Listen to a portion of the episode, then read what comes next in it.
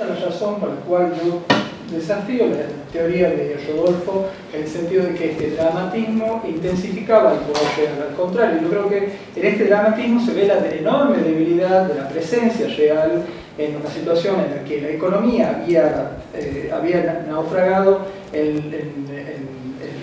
a partir del mediados del siglo XVIII este, en las guerras que España da este, en diferentes espacios de Europa eso hace que pensar mucho sobre hasta qué punto era importante la figura del rey. Esto se va a probar en, el asunto Tupac Amaru, y disculpo que lo voy a citar, pero que es, fundamental, porque están interviniendo ahí la posibilidad de que no solamente aplastar al, sofocar este levantamiento, sino además ejemplarizar con el aplastamiento, de manera que van a poner partes del cuerpo de los, todos los integrantes en diferentes lugares de los caminos que llegan, por ejemplo, a Arequipa, por ejemplo, a Puno, por ejemplo, a La Paz, etcétera, etcétera, para como señales de que no hay que, hay que seguir avanzando. Esto para los que se habían levantado tanto en un lugar como en otro. Por tanto, yo esa, esa parte en la que vos decís que este dramatismo intensifica el poder real, realmente dudo que sea así. Esto al contrario, se nota la debilidad del Yo creo que ellos ponen en escena su lugar ponen en escena el lugar. Yo pongo en escena quién soy. Del mismo modo que tengo los estrados en las salas. En la sala hay una tarimita donde están los sillones. Entonces uno sube a ese pequeño estrado y hay una situación donde una cosa es estar sentado y otra cosa es venir llevando la bandejita y alcanzarla hay, todo una, el tema de colgar, los, poner los, restos, tiene el mismo sentido. Es decir, es una puesta espectacular, espantosa, de advertencia. Es una muestra de... que le corten la cabeza no le cuadra su luz, se lo puede cuadrar una pica, también es lo mismo. Eh, estamos es, es, asustar e imponer por, el, imponer por el temor si quieres. Pero vos te das cuenta que por la repetición ya eso se desgasta como representación, o sea, que por la repetición misma uno ya encuentra cómo funciona. Seguramente, sí. Bueno, permítanme, pero no era que eran tantas las repeticiones, tampoco nacían tanto, ni se morían tanto, ni se coronaban tanto. tienes el corpus, tienes toda una serie de... No, tienes fiestas. Tienes, dos fiestas, que es la... Tienes el cumpleaños del rey todos los años, todos los años se pasea el pendón. Bueno, Sí, todos los años pasé el pendón. ok, pero no, no era, digamos, la fiesta central era Santiago Apóstol. La, la criminalización de los desertores era terrible de los desertores de los ejércitos del virrey de Lima era terrible. bueno, para, para, para, y ahí se imponía el desmembramiento que estamos hablando, o sea, la repetición sí se da, y esto está estudiado en Flores Galindo con mucho abundamiento, y eso de paso.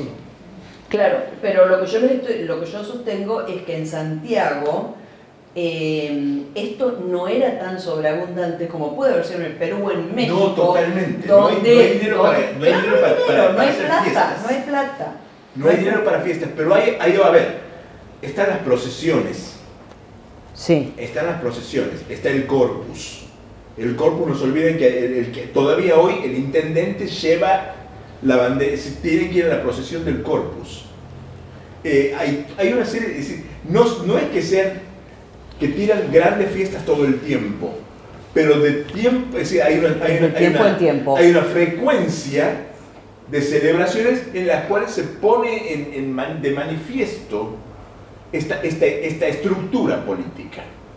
Esto es lo que yo quiero decir. Esto se, esta, esta, este, por, como se ponerse de manifiesto esta estructura política desde el lado de lo religioso, de lo, del mismo lado político, eh, se acrecienta con los Borbones y sobre todo con Carlos III. En el medio siglo XVIII, digamos, hay como una presencia muy fuerte que es, es una suerte de recaptura de lo simbólico en la población, ¿no? Es decir, acá, acá estamos, porque eh, con los Austrias lo que había pasado es que estas cuestiones se habían ido como eh, sí, se habían ido aflojando. Aparte la gente vivía en el campo, entonces era bastante difícil eh, juntarlos para que vengan y hagan esas fiestas. Eh, pero en 1760 y, hay mucho en 1765 Juan Pedro Manuel Borges alcanza el grado de procurador general de la ciudad.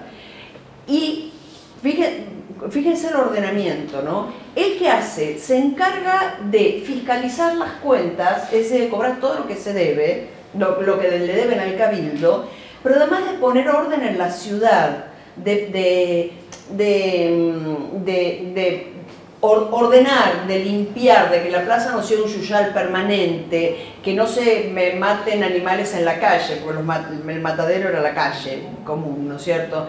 Eh, hay todo, toda una actividad que cuando yo la, iba leyendo me llamaba la atención porque decía, bueno, de pronto hay eh, unos eh, borbones que están residiendo con su familia en la ciudad, mientras la mayor parte de las familias criollas viven en el campo. ¿no es cierto?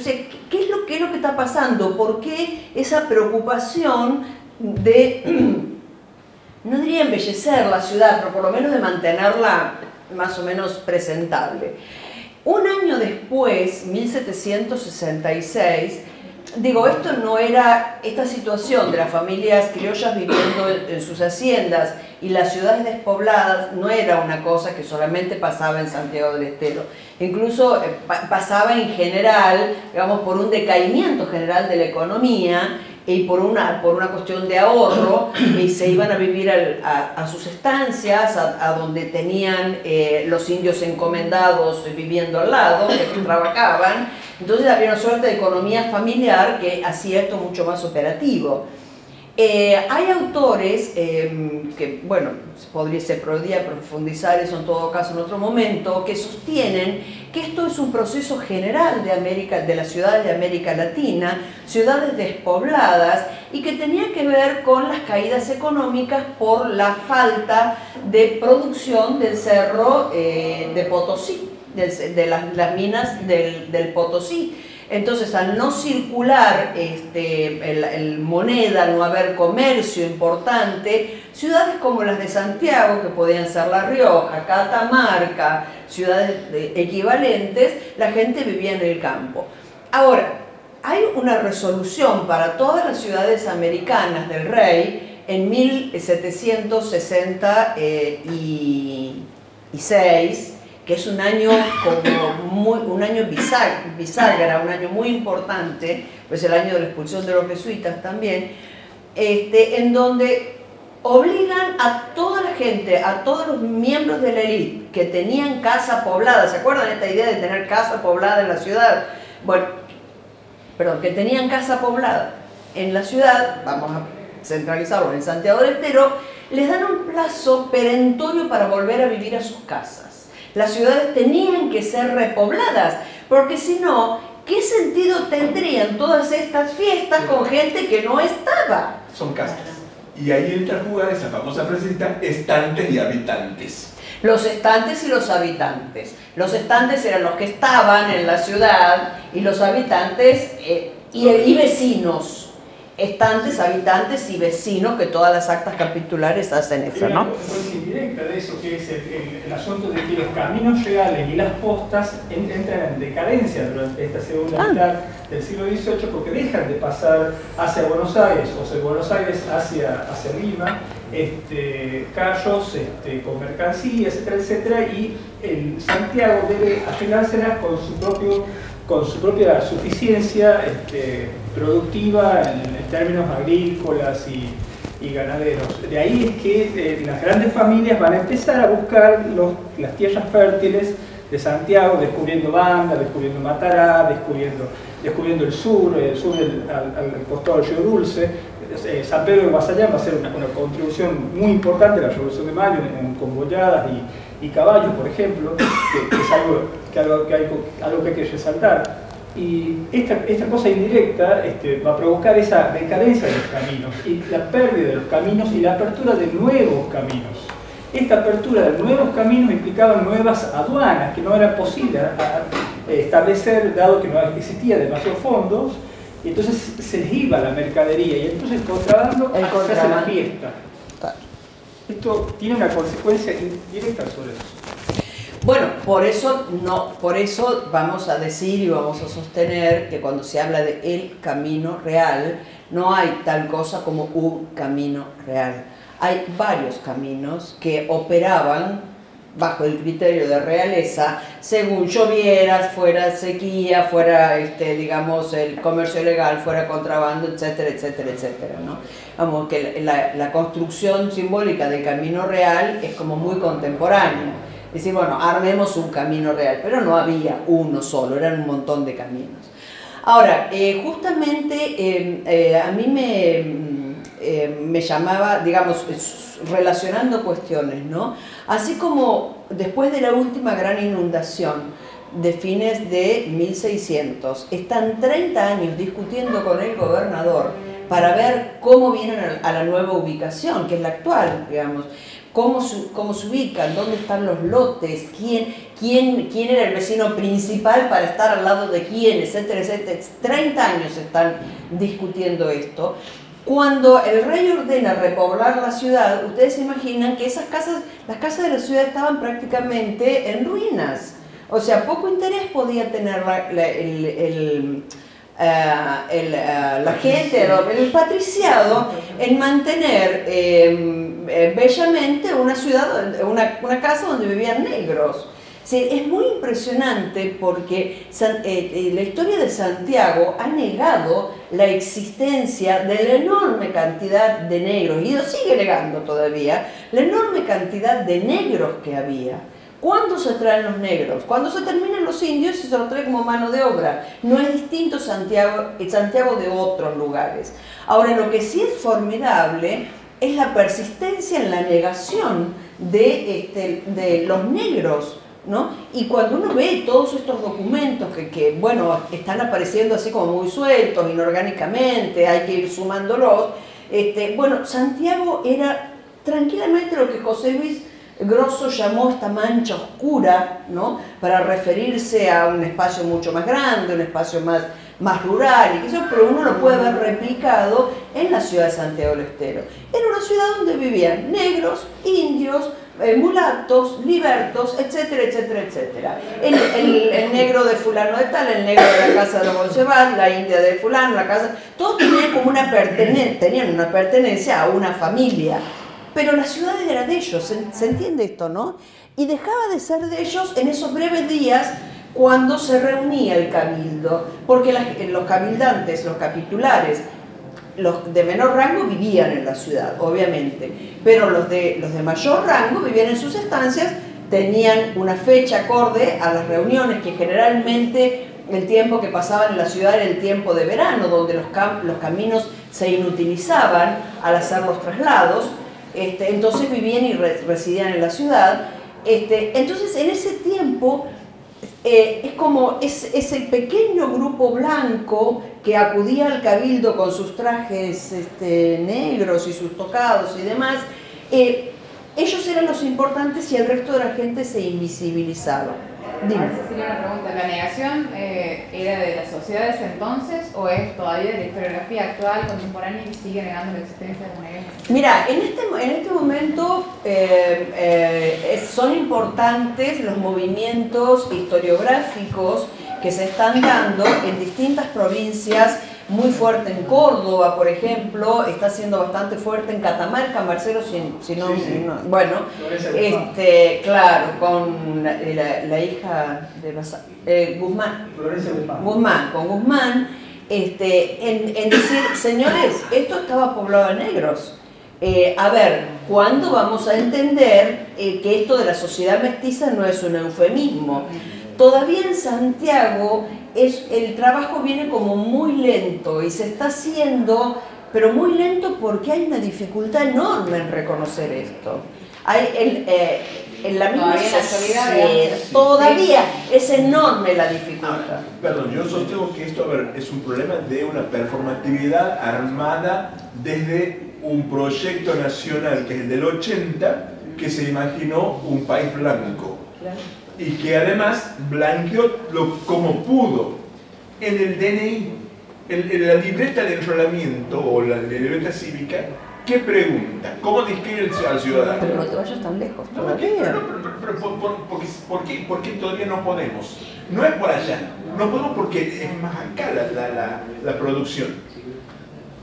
Pelo lacio, nariz aguileña, ojo marrón, tez cobriza. ¿Qué es eso? Es un indio. No, es un ciudadano argentino blanco. Bueno, no. A ver, permitime. En los, eh, cuando los borbones mandan a hacer los padrones, los censos y los padrones que son tan importantes, sí. Eh, bueno, bueno este, cuando esos padrones famosos que se conservan de 1778, que son los generales, ya ahí había un blanqueamiento, porque los mismos indios y los mismos negros, eh, al adquirir su condición de, de, liberto, ya sea por compra, por liberación del patrón o, porque el mecanismo que haya utilizado, ese, ese mecanismo lo blanqueaba. Entonces, eh, automáticamente dejaba de ser negro o indio y ya pasaba a ser blanco. Entonces hay una gran confusión cuando se analizan esos padrones y esos censos, porque la categoría de blanco está escondiendo otras categorías raciales eh, que no son asumidas ni siquiera por los mismos. Es, por es una estrategia, a ver, es una estrategia de, de desujeción. Es una estrategia para zafar del control. Si yo soy indio, estoy obligado a pagar tributo. Si no soy indio, no. Entonces me conviene casarme con alguien o tener hijos de este otro, de otro color. bueno, bueno, los negros se mezclan con los, indios. Por esta razón. Lo sé, los negros se mezclan con los indios. Eso es muy fuerte ver en la frontera, ¿no? La frontera del Salado. Es un modo de, de, de, de escaparme a la tributación y a la sujeción. Claro. ¿Pero ellos los registraban con apellidos cristianos, vamos a decir, españoles o, cómo eran Mira, toman el nombre, del, nombre del dueño. Claro, claro, toman el nombre del dueño. Serán Fernández, serán González y serán no sé qué, aunque muchos están recuperando, los, eh, guardando, digamos, resguardando sus apellidos de origen indio o de origen negro. Hay muchos, ¿no? Leyendo el libro este de Gigliotti del, del combate San Lorenzo me entero que Cabral, soldado heroico, era un mulato que era eh, de los Cabral. El mulato de los Cabral, Era el mulato de los Cabral. No es que era su, su apellido paterno Cabral, aunque pareciera que sí. Eh, bueno, no nos metamos en, esos este, terrenos remaladizos. Pero, pero era, era, toman el nombre de Claro, e incluso cuando uno revisa los libros de, los, libros de Hacienda, es bien interesante para ver el comercio al fiado, dice el, el, mulato de, ponerlo González, por ejemplo, ¿no? Entonces aparecía, después de varias veces, aparecía el mulato González. Y cuando uno iba para atrás, ese mulato no era González de apellido, era de la familia González y luego pasa a tomar el apellido González.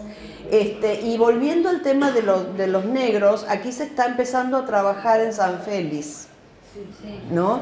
Este, lo que pasa es que parece que no, se, no pueden organizar un trabajo ahí académico, no sé qué dificultades tienen, este, pero pero bueno, todavía yo creo que, hay, que, es difícil, difícil para la sociedad santiagueña asumir la existencia mayoritaria de negros, ¿no? Es como, como una, a ver, como cuando eh, los españoles para, para, otorgar el título de don hacían este, probanza de limpieza de sangre. Cinco o diez generaciones para atrás que no hubiera ni moros ni, ni judíos. Bueno, igual todos tienen un muerto en el placar, obviamente, ¿no es cierto? O sea, de, eso no se salva nadie y, alguien hizo alguna trampa y pagó para hacer algo. Eso seguro. Eso seguro lo cuentan, los españoles lo cuentan casi risueñamente porque dicen no puede ser que haya tantos dones, digamos, de, pronto con, con la mistura tan fuerte que hubo, ¿no? Bueno, aquí también está pasando una, una cosa parecida, digamos. Este, yo creo que sería eh, como una, un, proceso bien interesante la eh, autoaceptación de una historia eh, que si bien tiene que ver con oscuridad de, piel, no tiene que ver con oscuridad de origen ni, ni, ni, ni la cosa mala, ¿no? Eh, es una ficción la blancura y es una ficción la negación de la, de, de- de la raza eh, af, la no sé por ahí que otras cosas que yo he leído de Flores Galindo sobre Lima, pero que también vale la pena eh, es interesante pensar cómo eh, todas las castas lo que hacen es dedican oficios. Ah, todas las casas. Son talabarteros, zapateros, Zapateros. todo lo que hay, carpintero, todo eso lo hacen las castas. costureras, lavanderas. La otra cosa que hay que tener en cuenta que también eh, tener esclavos es un es como tener una cuadrilla. Entonces yo lo mando a trabajar, si no tiene que hacer, lo mando a que trabaje.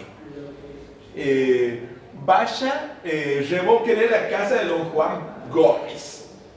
Y don Juan Gómez va a pagar por el trabajo que hace mi esclavo. O lo mando que planche, va- vaya María planche la ropa de doña no sé cuánto. Bueno, estas cuestiones pasan. Y la otra cuestión es que cuando llegan a viejos los esclavos, eh, es para no tener la carga de tener que, que abancarse los viejos, los liberan. Entonces queda gente suelta. Pobre, Pobre, vieja, vieja, desamparada, desamparada. hambrienta, que pasan a ser los pobres de solemnidad, a los cuales una vez por año se reunían Pobres de solemnidad blancos. A las Los pobres de mujeres. solemnidad son los blancos, que se han quedado pobres. No Las mujeres, Las viudas. las viudas, las viudas. Los esos son los que reúnen una vez por año el rey y los hace poner en fila y le da, y le da un dinerito, etcétera, etcétera, etcétera.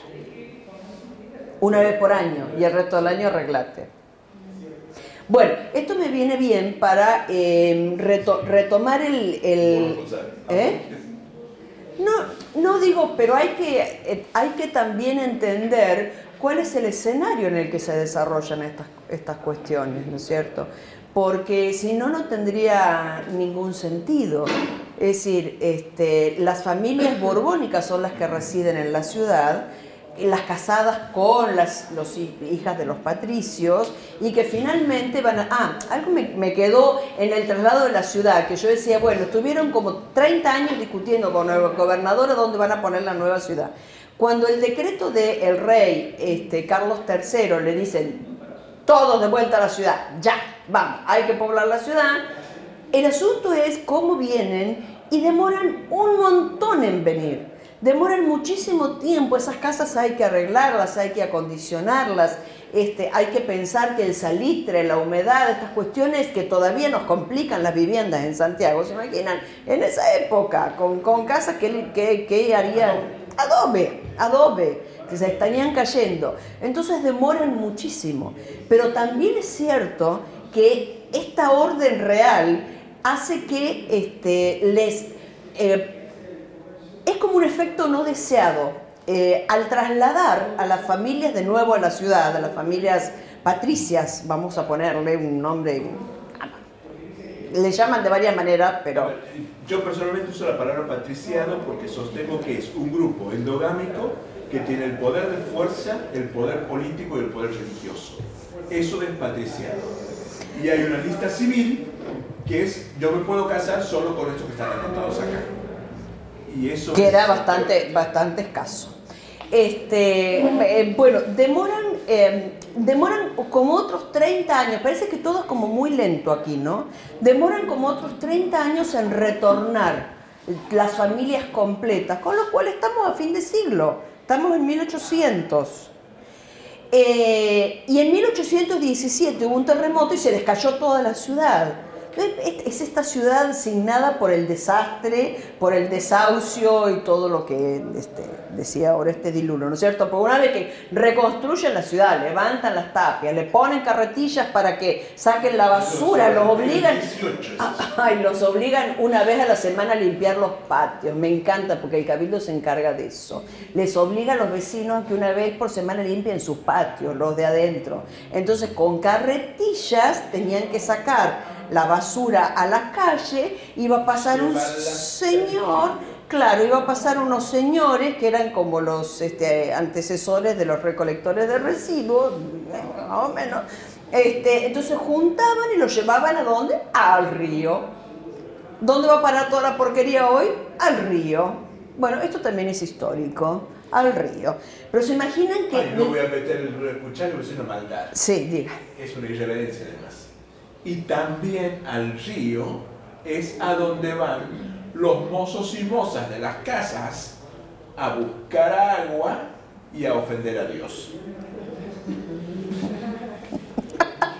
los pozos, ¿no? Sí, también es histórico. También es, no, chicos, lo, que estamos contando están, están la mayoría en las actas capitulares. Hay que, hay que hacer una lectura prolija, son aburridísimas por otra parte, pero no importa, hay que hacer una lectura prolija. Porque estas cosas están en las actas y en los documentos, acá hay muchos documentos en el, en el archivo para consultar, ¿no? Bueno, pero la cuestión es que cuando terminaron de volver les vino la revolución, les pasó todo lo que les va a pasar, que ya les vamos a contar. La ciudad se convirtió en un cuartel y cuando se habían ido todos de Santiago, ya ¡ah! respiremos, no tenemos más soldados, no somos más este cuartel general, se les vino el terremoto y les derrumbó la ciudad. ¿Está? Bueno, pero eh, todo este... Un comentario que se me ocurrió escuchándote en esta instalación de, los, a ver, de las familias borbónicas viviendo en la ciudad fijas, fijadas, y las familias patricias llegándose a volver. A mí lo que, de acuerdo que no, veíamos era que estas familias borbónicas que llegan a mediados del 18 son todos los que están en el año 20 firmando el, acta, de, la autonomía. Por eso hay un arco de continuidades que se puede trazar de 1720 a 1820. Yo decía el, encuentro anterior y siendo un poquito más malos y extendiéndonos todavía hasta la caída de los Taboadas. Son todos los mismos. Digamos, porque los borbónicos son hombres, varones, sueltos, hay 37 que llegan. Son todos apellidos que ustedes conocen. Este, Neirot, eh, Taboada, eh, Gorostiaga, a ver, ayudar, ¿eh? Los, bueno, Urrejola, que es el, el primero. Viey. Vieira.